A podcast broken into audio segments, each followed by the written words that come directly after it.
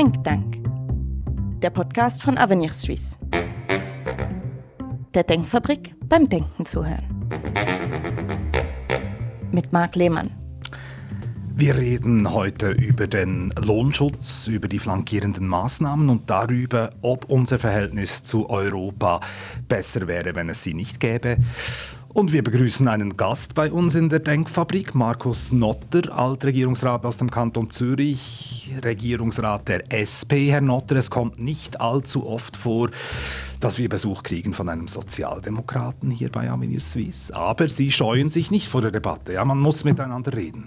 Ich denke, und wenn Sie sich nicht scheuen, dann scheue ich mich äh, auch nicht. Es tut uns beiden vielleicht gut, oder? Wenn wir ein bisschen gegenseitig hören, was wir für Argumente haben Sie Glauben an eine Wahrheit des Marktes. Ich bin ein Befürworter der Marktwirtschaft. Das ist ein Unterschied. Aber wir werden das vielleicht noch, noch diskutieren äh, können äh, hier gemeinsam. Denken Sie manchmal auch, dass die Diskussionskultur in letzter Zeit etwas gelitten hat, dass man eigentlich nur noch unter seinesgleichen debattiert in der berühmten Blase? Ja, das wird gesagt, das hat wahrscheinlich etwas. Ich glaube, die Debattenkultur leidet aber noch eher daran, dass es immer weniger Leute gibt, die etwas von dem verstehen, worüber sie sprechen. Und das ist eine Voraussetzung, um diskutieren zu können. Und ich denke, dass die, dass die, die sachlichen Kenntnisse äh, zunehmend unwichtiger werden in der, in der öffentlichen Debatte und das ist schade. Wir wollen über Inhalte reden, jedenfalls auch über die Meinungsgrenzen hinweg, hier im Think Tank, dem Podcast von Avenir Suisse. Und dazu begrüße ich auch zwei Forscher aus der Denkfabrik. Marco Salvi, Senior Fellow und Forschungsleiter des Pfeilers Chancengesellschaft, unser Mann für alle Fragen äh, zum Arbeitsmarkt. Und Patrick Leisibach, Fellow im Bereich Chancengesellschaft, auch er ein Arbeitsmarktspezialist und zusammen mit Marco Co-Autor einer umfassenden Studie zum Lohnschutz die unlängst publiziert wurde. Wen schützt der Lohnschutz, heißt das Papier, das man bei uns auf der Website findet und runterladen kann. Wen schützt der Lohnschutz, Patrick? Ja, wen? Ja, das ist die große Frage. Ein bisschen überspitzt gesagt würde ich sagen, der Lohnschutz schützt vor allem die Raison der Gewerkschaften. Und vielleicht in einem zweiten Punkt, der schützt natürlich auch gewisse binnenorientierte Branchen vor allzu viel Konkurrenz aus der restlichen Welt. Was er effektiv bringt für die Arbeitnehmenden hierzulande, ich glaube, da wird die Bedeutung überschätzt. Man muss aber fairerweise auch sagen, es gibt nicht allzu viele belastbare Studien und Zahlen dazu. Also wir fischen da immer so ein bisschen im Trüben, wenn wir über den Lohnschutz nachdenken und diskutieren. In der Studie analysiert ihr ja die Entwicklungen in der Lohnpolitik und ihr stellt immer mehr Staatseingriffe fest, Marco. Wie äußern sich die? Gut, eben, ich meine, der Schweizer Arbeitsmarkt ist eine, gilt als sehr liberal. Das ist interessant, weil äh, warum sind dann die Gewerkschaften äh, fühlen sich angegriffen äh, oder unter Druck, äh, wenn dieser Markt äh, so liberal wäre. In Tat und Wahrheit, es ist eine, eine gelungene Mischung, das muss ich auch äh, gerade zugeben, aus Regulierung und, und Freiheit. Also wir haben im Arbeitnehmerschutz äh, sind wir ziemlich liberal. Also äh, konkret, man kann Leute entlassen und anheuern, wie, wie die Unternehmen das für gut äh, finden.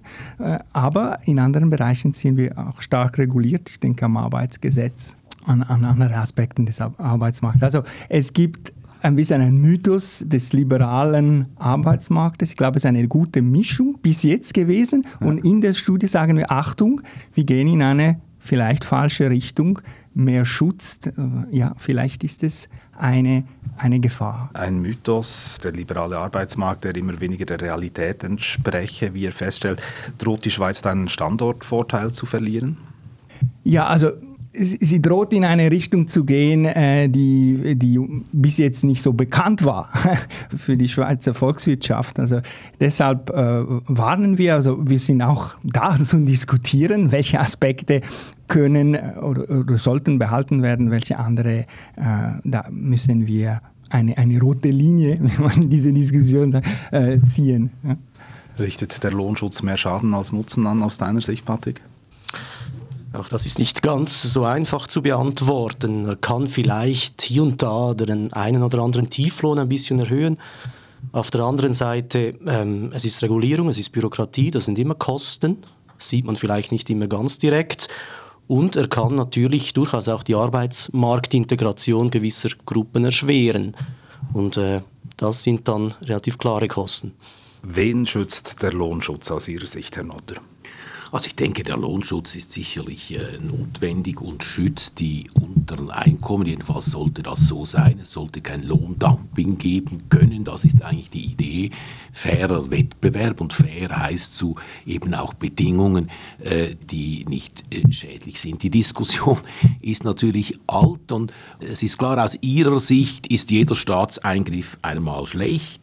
Äh, ich würde sagen, jeder Staatseingriff ist zu begründen. Das glaube ich, aber ich glaube nicht, dass jeder schlecht ist. Oder ich habe in Ihrer Studie auch so ein bisschen gelesen, äh, ja, da gibt es dann Leute, die gar keine Stelle finden, weil eben äh, Tieflohnarbeitsplätze gar nicht angeboten werden. Das ist ein bisschen die Argumentation, die man beim Sonntagsarbeitsverbot und beim Kinderarbeitsverbot hatte, oder?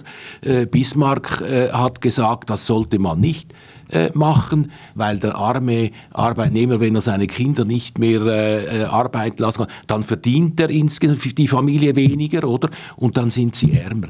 Das ist eine, alte, eine sehr alte Diskussion. Nein, ich denke, es braucht soziale äh, Regelungen auch des Arbeitsmarktes und die müssen aber klug sein, die müssen vernünftig äh, sein. Sie sollen den Wettbewerb nicht verhindern, aber sie sollen faire Bedingungen äh, schaffen und da können wir dann darüber sprechen, was ist das. Und um den Europa-Aspekt noch hineinzubringen, ich glaube nicht, dass es sinnvoll ist, dass man im Bereich des äh, europäischen Binnenmarktes völlig unterschiedliche diesbezügliche Regelungen hat. Über Europa möchte ich gleich reden, Marco. Ja, ich möchte nur reagieren. Wir sind nicht für einen unregulierten Markt. Also der Arbeitsmarkt ist vollkommen reguliert, kann man sagen. Aber er ist auch gut reguliert. Also das geben wir zu, das schreiben wir. Es ist gut reguliert. Also die Institutionen des Schweizer Arbeitsmarktes sind gute Institutionen und sie haben ermöglicht, dass wir einen Arbeitsfrieden haben, dass die Unternehmen eine, eine, eine Sicherheit haben, dass sie äh, ihre Pläne irgendwie verwirklichen können, weil sie werden nicht überrascht durch Streiks und so weiter. Also das geben wir durchaus zu. Also es wäre, es wäre total verfehlt zu glauben, wir sind für einen absolut unregulierten Arbeitsmarkt. Die Frage ist, ja, welche Regulierung, in welche Richtung geht sie? Das ist der, der Ausgangspunkt der, der, unserer Studie eigentlich. Ja. Und das wollen wir auch diskutieren. Aber Sie haben die Tieflöhne erwähnt, Herr Notter. Sehen Sie die Tieflöhne unter Druck in der Schweiz? Ich glaube, im Moment hat sich das so nicht entwickelt, aber ohne diese Regelungen, die wir äh, haben, wäre es sehr wahrscheinlich, dass das äh, passieren könnte. Aber ich gebe der Studie recht, äh, dass das, was wir mit Lohnschutz bezeichnen, beziehungsweise was früher als flankierende Maßnahmen bezeichnet wurde, einen ganz kleinen Teil nur äh, der schweizerischen Wirtschaft überhaupt betrifft. Oder? Und deshalb äh, ist ja auch die Frage zu stellen, ob, wenn wir von Lohnschutz sprechen, man nicht auch den Blick etwas erweitern äh, müsste. Wir kommen wahrscheinlich darauf noch zu sprechen. Genau, das ist auch ein Punkt. Äh, regulierter Arbeitsmarkt, die stellt ja in der Analyse auch fest, äh, Marco und Patrick, dass es in den letzten Jahren neue Formen des, des Lohnschutzes gegeben hat oder dass sie sich hier herauskristallisieren. Ihnen nennt das deshalb den neuen Lohnschutz. Was versteht ihr darunter? Ja, darunter verstehen wir vor allem so plus minus drei Entwicklungen. Also einerseits sehen wir, dass wir über Branchen hinweg immer mehr branchenweite Mindestlöhne haben. Immer mehr Gesamtarbeitsverträge werden auch allgemeinverbindlich erklärt. Wir sehen zweitens, ähm, dass man versucht, neben dieser, diesem einen Gleis, das man hat mit den Gesamtarbeitsverträgen, nun auch in den Kantonen über gesetzliche Mindestlöhne versucht zu agieren, dass man also dort Mindestlöhne implementiert, haben inzwischen fünf Kantone.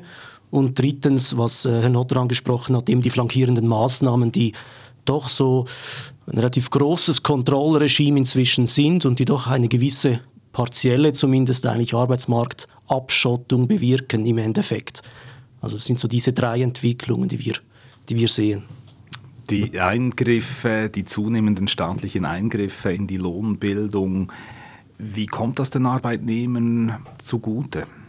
Also wenn Sie mich fragen, natürlich, wenn es Mindestlöhne gibt, dann sollte niemand ohne mit einem Lohn äh, arbeiten müssen, der tiefer ist. Das heißt, das äh, schließt Tieflohnsegmente, Tieflohnbranchen äh, äh, aus. Und, und da kommen natürlich vielleicht gewisse Branchen unter Druck. Aber das Schöne an der Marktwirtschaft ist ja, dass die sich dann bewegen müssen. Die müssen sich überlegen, was heißt das für uns, wenn wir uns äh, gesellschaftlich, politisch, rechtlich darauf einigen, dass niemand äh, eine Arbeitsstelle ausüben sollen muss, in der er ein, ein Einkommen äh, erwirtschaftet, das ihm seinen Lebensunterhalt nicht äh, garantiert, dann äh, muss, muss die Wirtschaft halt reagieren. Das ist der Witz an der, an der Marktwirtschaft und das wird sie dann eben auch machen.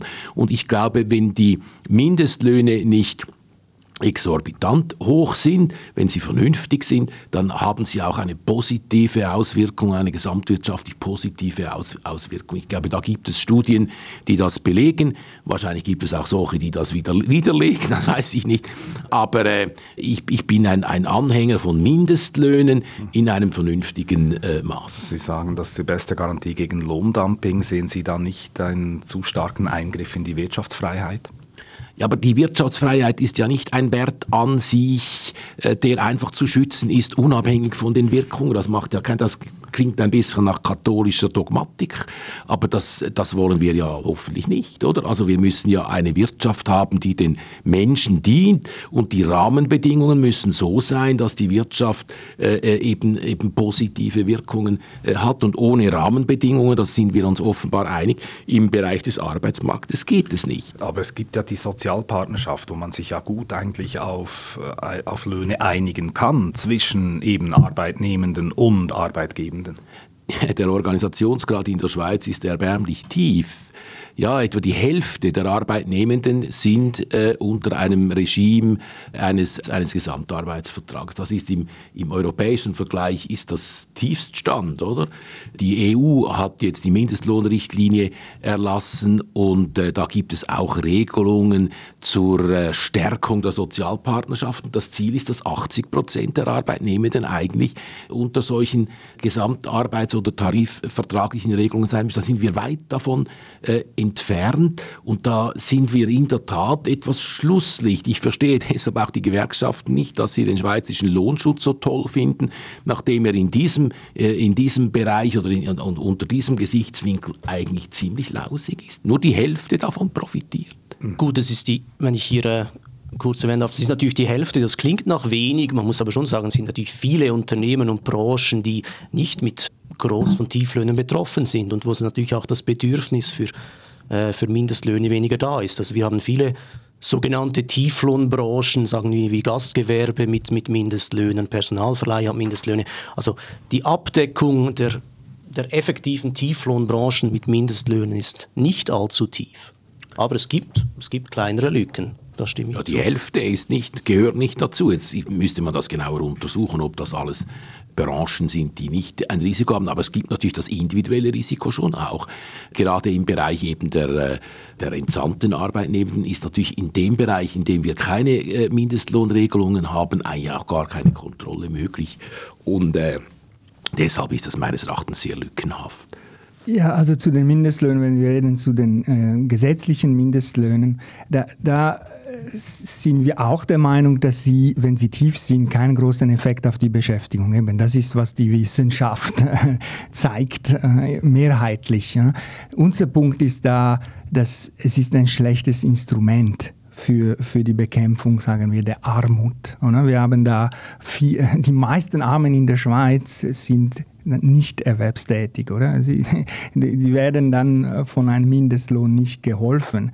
Und wir glauben im Gegenteil, diese, diese kantonalen Mindestlöhne, die, die widersprechen dem, dem Geist der schweizerischen Sozialpartnerschaft. Oder? Weil äh, die Sozialpartnerschaft, da werden nicht nur die Mindestlöhne verhandelt, da werden ganz viele Aspekte der, der Arbeitsverhältnisse verhandelt zwischen Arbeitgeber und Arbeitnehmern in der Schweiz. Also eben, die, diese Mindestlöhne Mindestlöhne, die kommen da wie eine starre äh, äh Grenze und, und äh, sie verhindern die, diese regionale, branchenweite Flexibilität, die, die eine, eine Stärke der Sozialpartnerschaft sind. Also wir, wir, glauben sogar, sie sind nicht im Interesse der Gewerkschaften, aber das muss man sie fragen.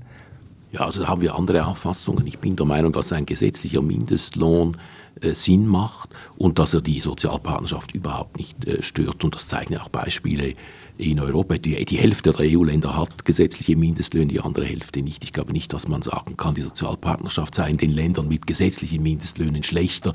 Deutschland zum Beispiel hat eine ausgesprochen ausgeprägte Sozialpartnerschaft und kennt auch äh, noch nicht sehr lange, aber kennt jetzt ja auch äh, Mindestlöhne. Also da, da, da sehe ich das Problem nicht. Aber wenn Sie natürlich mit dem Geist der Marktwirtschaft argumentieren, dann bin ich sowieso auf verlorenen Posten. Gegen den Geist äh, kommt man nicht an, der Heilige Geist äh, nicht und der Geist der Marktwirtschaft äh, äh, nicht. Das ist natürlich schwierig, oder? Da sind wir dann in einem Bereich, der, der, der, in dem ich nicht mehr kompetent bin. Also ich hatte die, den Geist der Sozialpartnerschaft, nicht der Marktwirtschaft. Aber, ja. Noch vielleicht zum, zu den Mindestlöhnen. Die, die Gewerkschaften haben ja äh, auch eine Lohnoffensive gestartet im Herbst. Angesichts der wachsenden Teuerung keine Löhne mehr unter 4.500 Franken, mit Berufslehre sogar 5.000 Franken brutto, um eben tiefen Einkommen in die Arme, unter die Arme zu greifen. Aus eurer Sicht nicht nötig.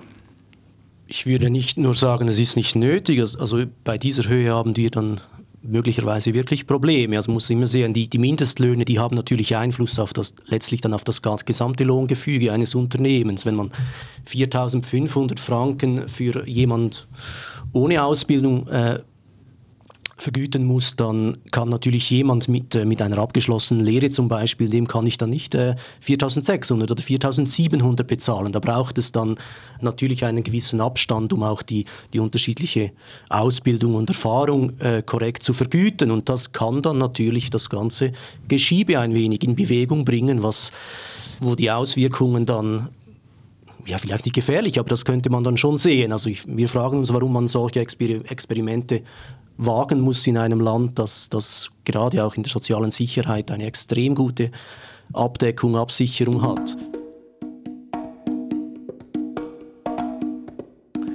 Wen schützt der Lohnschutz, vielleicht sogar die Gewerkschaften, das wurde mal auch noch erwähnt, die ja für die Zustimmung zur Personenfreizügigkeit immer neue Entgegenkommen einfordern können. Und damit kommen wir zum Thema Europa. Herr Notter, Sie sind ja auch Präsident des Europa-Instituts der Uni Zürich. Ihnen kann das Verhältnis zur EU nicht egal sein und das Verhältnis ist schwer gestört. Wie sehr war der Lohnschutz schuld, dass vor knapp zwei Jahren das institutionelle Rahmenabkommen gescheitert ist?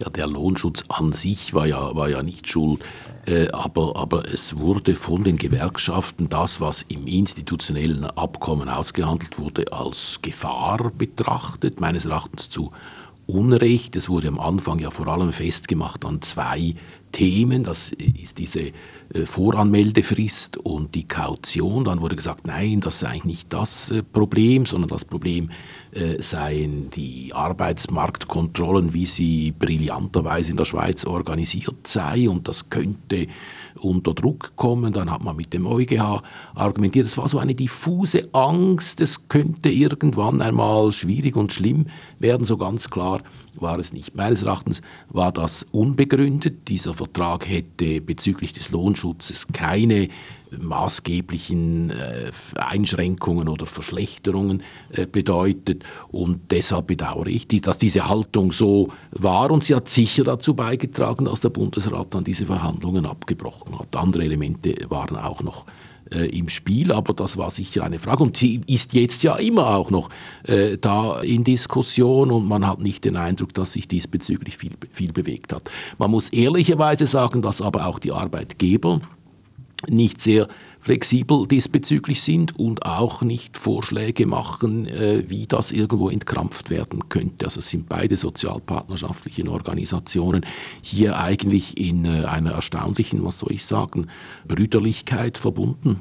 Ja, also da äh, stimme ich Notte komplett zu. Das ist auch unsere Analyse. Ich glaube nicht, dass der, der Lohnschutz, wie soll ich sagen, eine Gefahr gewesen wäre für den äh, Schweizer Arbeitsmarkt, für die Gewerkschaften. Also das, vor allem, was mich erstaunt ist, ist eben, dass keine Bedingungen äh, gestellt wurden. Also wir, wir, wissen nicht, worüber man verhandelt. Man hat einfach Nein gesagt äh, aus Sicht der Gewerkschaften. Und, äh, aber eben eben äh, im, im, Gegensatz zu, zu dem, was wir in den 90er Jahren hatten, wo, wo da ja, verhandelt wurden und äh, vielleicht äh, nicht allzu tolle Ergebnisse gekommen sind äh, für, für uns als Ökonomen, aber äh, immerhin diese Anbindung an, de, an den EU-Binnenmarkt, die, die, enorm wichtig ist für die, für die Schweiz, äh, gelungen ist damit. Die flankierenden Maßnahmen, was haben die gebracht? Dass, dass wir äh, die bilateralen haben, die Personenfreizügigkeit. Also das ist für mich die, die wichtigste Konsequenz davon, was ihr Einfluss auf den Arbeitsmarkt, und das ist eben zentral in unserer Publikation, ist nicht so groß. Das betrifft wenig Leute. Dann gibt es die Kontrollen und so weiter und so fort. Aber das ist, das ist sagen wir, ein bisschen mehr Bürokratie. Hm. Das ist äh, nicht much entscheidend. Aber der Schutz vor Lohndumping, der gilt eigentlich als unumstößlich, ja, von links bis rechts. Auch die Arbeitgeber äh, und der Gewerbeverband ähm, wollen nicht gegen die flankierenden Maßnahmen vorgehen. Also das ist irgendwie Konsens.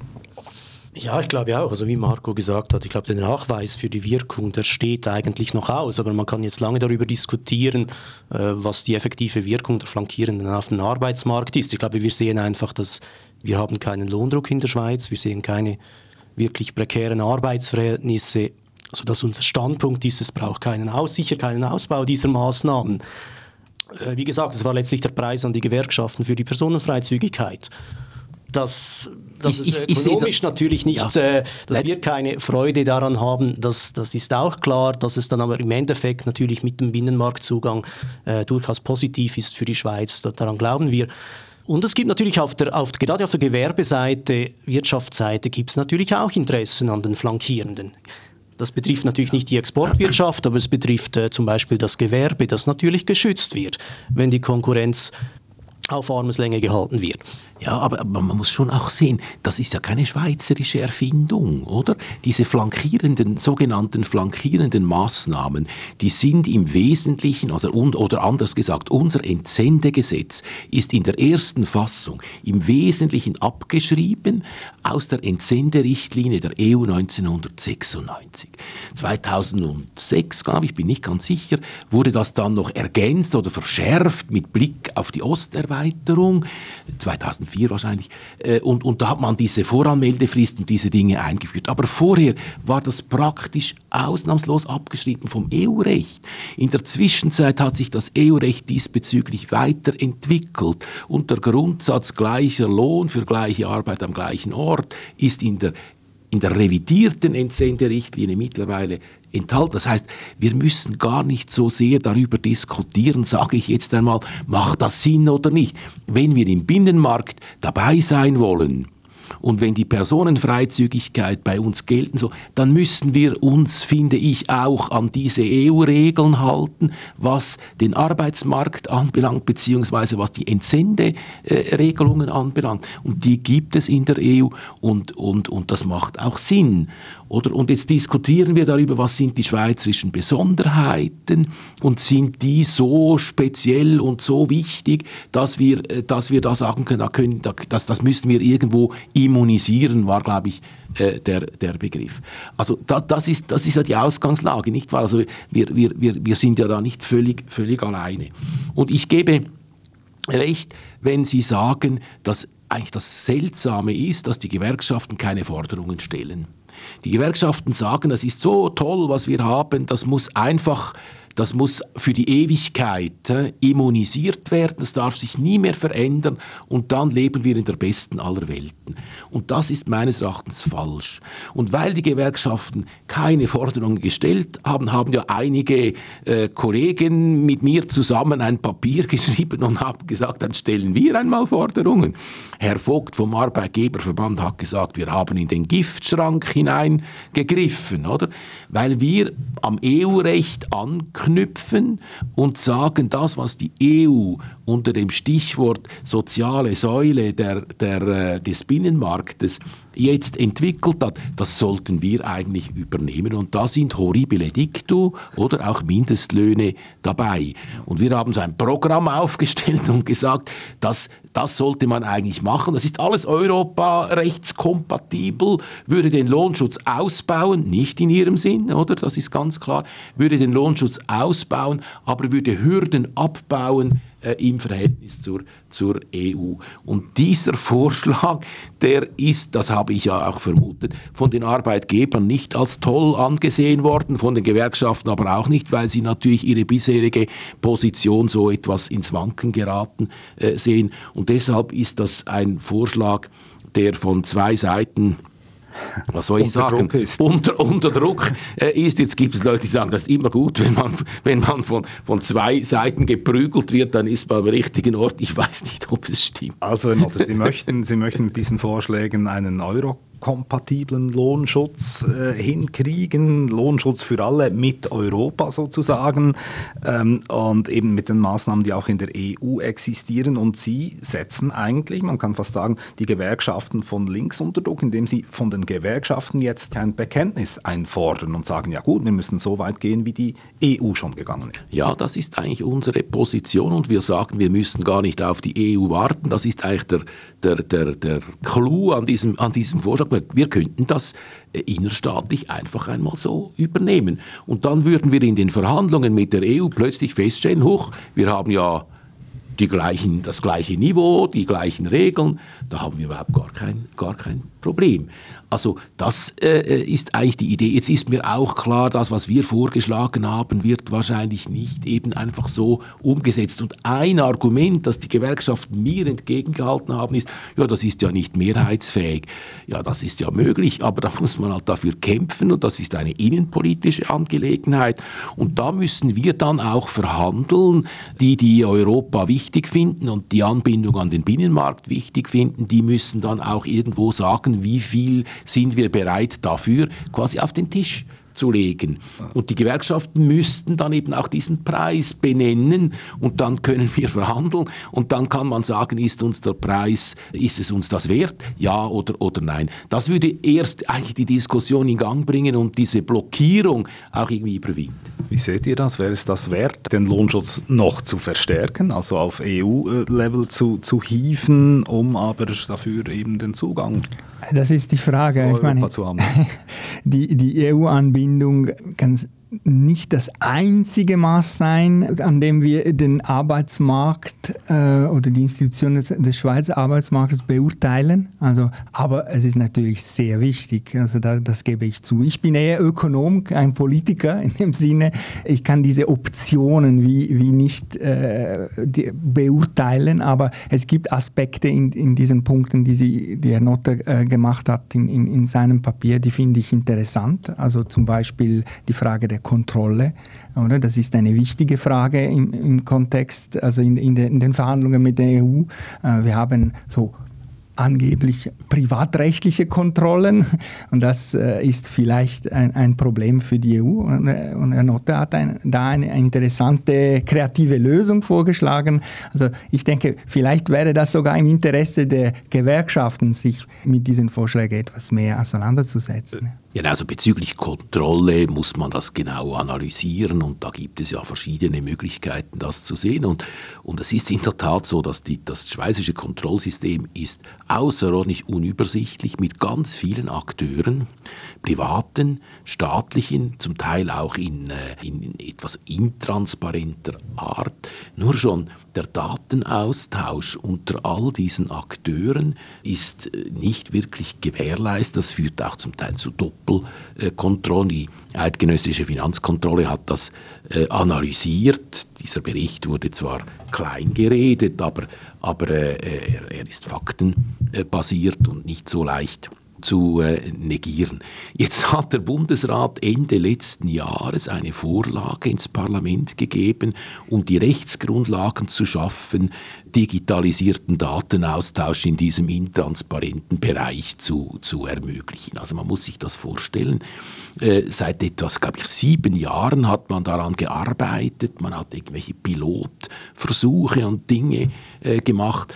Und ich habe gesagt, nicht nur im Gesundheitsbereich offenbar, sondern auch bei der Arbeitsmarktkontrolle äh, wurde dem Faxgerät ein Überleben gesichert. Oder? Äh, das ist, glaube ich, das Austauschmedium, das immer noch das Wesentliche ist. Das kann nicht sein. Diese Kontrollorganisation ist meines Erachtens nicht effizient und nicht effektiv, führt zu Doppelkontrollen. Aber es sind sowohl Arbeitgeber wie vor allem natürlich auch Gewerkschaften daran interessiert, dass das so bleibt. Und da stellt sich dann schon die Frage, weshalb, oder? Und, und äh, da hat man dann äh, zum Teil ein etwas ungutes Gefühl mit diesen Kontrollvereinen, mit diesen Finanzströmen. Man weiß nicht genau, wer, was, wo. Im SECO, in einem der SECO-Berichte steht, ja, man könne nicht sagen, wie viele Kontrolleure eigentlich tätig sind äh, im, im, im Bereich der äh, der gesamtarbeitsvertraglichen Kontrolle, weil das eben ihrem Einfluss gar nicht ausgesetzt ist. Also das ist ein weites Feld, das äh, meines Erachtens nicht wirklich für gute Verwaltung ein, ein, ein Beispiel ist. Das müsste man ändern. Also Notter sagt es ein bisschen verklausuliert. Ich sage es ganz klar. Es ist im finanziellen Interesse der Parteien, der Arbeitgeber und aber auch natürlich Gewerkschaften, dass diese Intransparenz herrscht. Die Gewerkschaften sind immer mehr von diesen Kontrollen abhängig, finanziell. Oder sie, sie werben keine neuen Mitglieder an, weil sie, sie, sie bekommen genug Ressourcen aus dieser Kontrollindustrie. Also ich glaube, das ist äh, letztlich wird auch ein Problem sein für die Gewerkschaften mhm. langfristig. Aber ich, ich, denke, man könnte es besser machen, äh, sicher effizienter. Genau, also man muss schon sehen, ich sehe das auch so, also die Gewerkschaften scheinen hier ein bisschen ähm, Nebelpetarden zu zünden, letztlich. Weil es, also wie Herr Notter gesagt hat, eigentlich hat die, uns die EU bezüglich Arbeitnehmerschutz, Lohnschutz links überholt in den letzten Jahren. Und äh, die Gewerkschaften scheinen das auch langsam, äh, langsam zu kapieren. Also es ist ein bisschen absurd, wenn man, wenn man die Mitteilungen liest des Gewerkschaftsbundes, da wird gleichzeitig das ein Rahmenabkommen als brandgefährlich äh, taxiert, aber man fordert dann bitte, übernehmt die Entsenderichtlinien und die Mindestlohnrichtlinie und die Durchsetzungsrichtlinie. Also auf wo, wie beurteilt man denn nun effektiv die Situation? Ist alles so gefährlich oder ist die EU nicht uns schon zwei Schritte äh, voraus? Und da nehme ich mich dann schon Wunder, wie da intern die Diskussionen laufen, wie man sich da positionieren will. Die Schweiz und Europa, man muss sich annähern und es gibt ja auch Anzeichen dafür, jedenfalls ist das medial so zu vernehmen, Herr Notter, dass es eine Annäherung gibt nach der Eiszeit. Nehmen Sie das auch so wahr?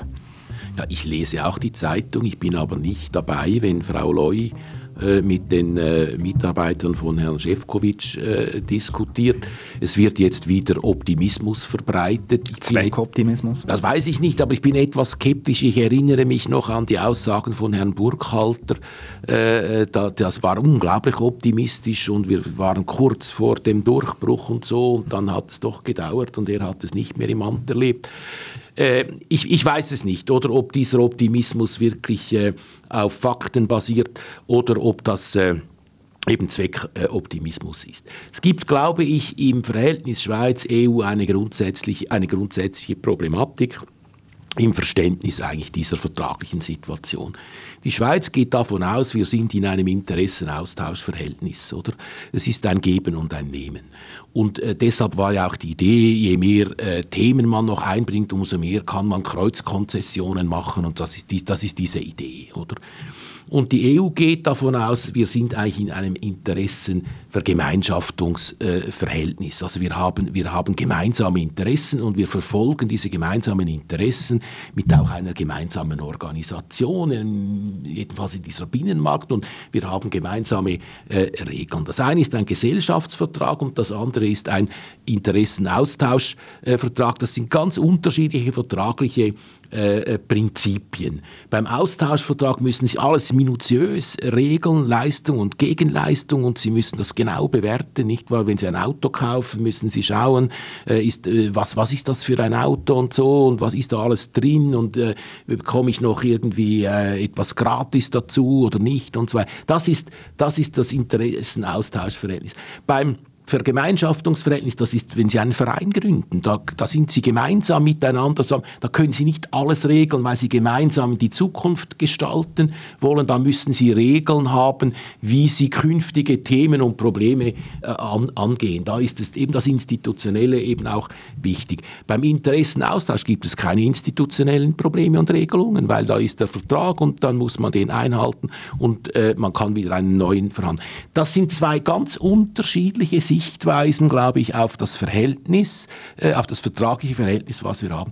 Und die Schweiz lebt in dieser Illusion, sage ich einmal, wir sind eigentlich in einem Kaufvertragsverhältnis, oder? Leistung und Gegenleistung. Und das ist falsch. Wir sind in einem gesellschaftsvertraglichen Verhältnis. Das ist wie ein Verein oder eine, äh, man kann auch sagen Aktiengesellschaft, was auch immer. Das ist ein Gesellschaftsverhältnis. Das heißt, man muss miteinander eine Regelung haben, man muss einander auch vertrauen, dass wir miteinander Lösungen finden. Wenn das nicht vorhanden ist, dann, dann kann man das nicht lösen. Und ich glaube, diese grundsätzlich unterschiedliche Sichtweise führt eigentlich dazu, dass wir immer wieder anstehen und nicht vorwärts kommen. Und wir müssen eigentlich einmal in der Schweiz darüber diskutieren, oder?